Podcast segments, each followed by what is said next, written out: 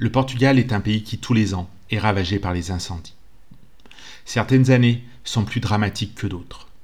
De nombreux drames ont eu lieu dans les années passées. Fort heureusement, le Portugal peut compter sur ses femmes et hommes qui travaillent au quotidien pour faire en sorte que tout se passe bien. Au fil des ans, le corps de pompiers au Portugal s'est modernisé et organisé, même si encore aujourd'hui, les pompiers volontaires ont une place très importante au sein du corps des pompiers.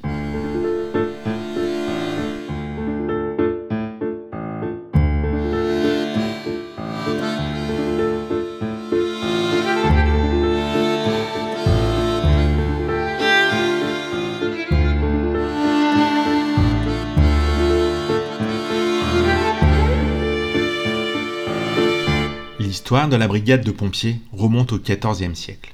À cette époque, le roi Jean Ier, par l'intermédiaire de la charte royale du 23 août 1395, a pris la première initiative en promulguant l'organisation du premier service d'incendie de Lisbonne. Et de plus, il a ordonné la chose suivante. Au cas où un incendie se déclarerait, ce que Dieu n'a pas voulu, que tous les charpentiers et les galfats viennent en ce lieu, chacun avec sa hache, afin d'arrêter cet incendie, et que toutes les femmes qui se rendent au dit feu doivent apporter leur propre cruche ou jarre pour aller chercher de l'eau afin d'éteindre le dit feu. Le recours à l'utilisation d'un grand nombre d'hommes et de femmes pour combattre les incendies a été considéré comme une préoccupation majeure, de même que la nécessité de leur inculquer l'idée qu'aider est le devoir de chacun. Parallèlement au rassemblement du plus grand nombre de personnes, il est important de les orienter vers des tâches qu'elles maîtrisent le mieux. De cette époque, on se préoccupe de l'utilisation de méthodes d'extinction, en refroidissant ou en réduisant la température, grâce à l'eau et en éliminant tout type de combustible, en coupant les arbres et les buissons proches de l'incendie. En 1513, le service d'incendie de Porto a vu le jour. La mairie a décidé lors d'une réunion d'élire plusieurs citoyens qui auront pour seule et unique mission de surveiller si les autres habitants de la ville ont bien éteint le feu dans leur cuisine, à l'heure indiquée par la cloche du soir. En parallèle, une sorte de formation dite d'intervention préventive a dû être mise en place auprès de la population pour éviter que certains incendies domestiques ne voient le jour. C'est à partir de 1612 que la Chambre ordonne qu'ils soient notifiés aux charpentiers de la ville qu'ils recevront des haches et que d'autres personnes se verront remettre des picots, afin que s'il y avait des incendies, ils puissent intervenir rapidement. Sous le règne du roi Don Juan IV, aux alentours de 1646, une tentative a été faite pour introduire à Lisbonne le même système qu'utilisé à Paris. Le Sénat a donc approuvé l'acquisition de plusieurs matériels et équipements et a accordé des prérogatives en matière de rémunération et de logement. Disposer du plus grand nombre de personnes pour lutter contre les incendies et être équipé du matériel le plus adéquat reste une préoccupation. La disponibilité des équipements et la manière dont ils sont gérés ont permis de lutter contre les incendies de manière plus organisée, plus rapide et surtout plus sûre. La création de plans d'intervention en cas d'incendie et de manière dont on encourage leur respect ont permis de mieux réagir, là aussi, en cas d'incendie. L'installation à Lisbonne des trois premières casernes a été décidée par le roi Alfonso VI en 1678. Le Sénat avait ordonné qu'il y ait dans cette ville trois casernes et qu'elles soient toutes pourvues de tout le matériel jugé nécessaire pour aider à lutter contre les incendies.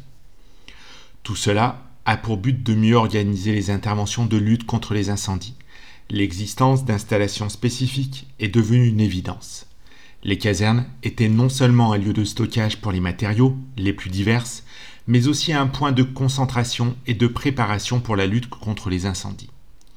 L'emplacement stratégique de ces casernes permettait une réponse plus rapide en termes d'accès à un plus grand nombre de lieux, lorsqu'une intervention était bien entendu nécessaire.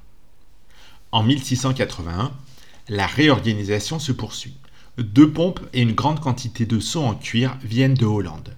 50 sont distribués dans chaque quartier de Lisbonne. Les maçons, charpentiers et autres maîtres sont enrôlés pour combattre les incendies. Et chose incroyable, ils sont passibles d'une peine de prison dans le cas où ils ne se rendraient pas sur les lieux de l'incendie pour l'éteindre.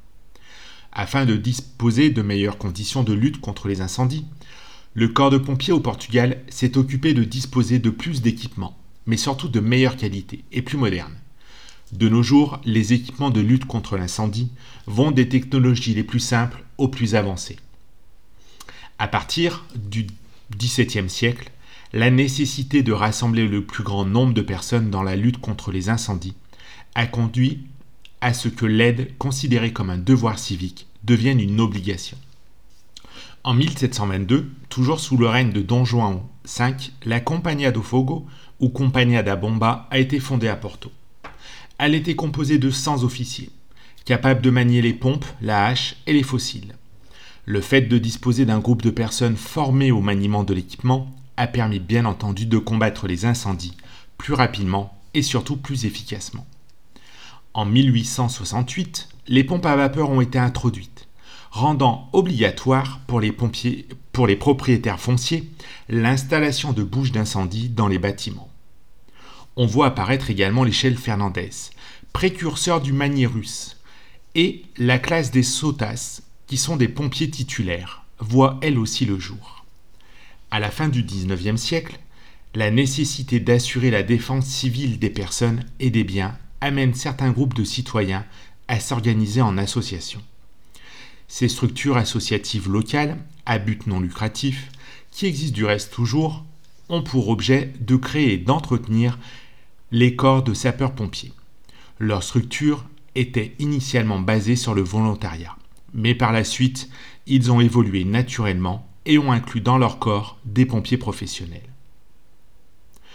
En 2022, le corps des pompiers au Portugal est encore composé en grande majorité de volontaires, qui malgré le fait de ne pas être considérés comme des professionnels, se voient équipés de matériel de dernière technologie.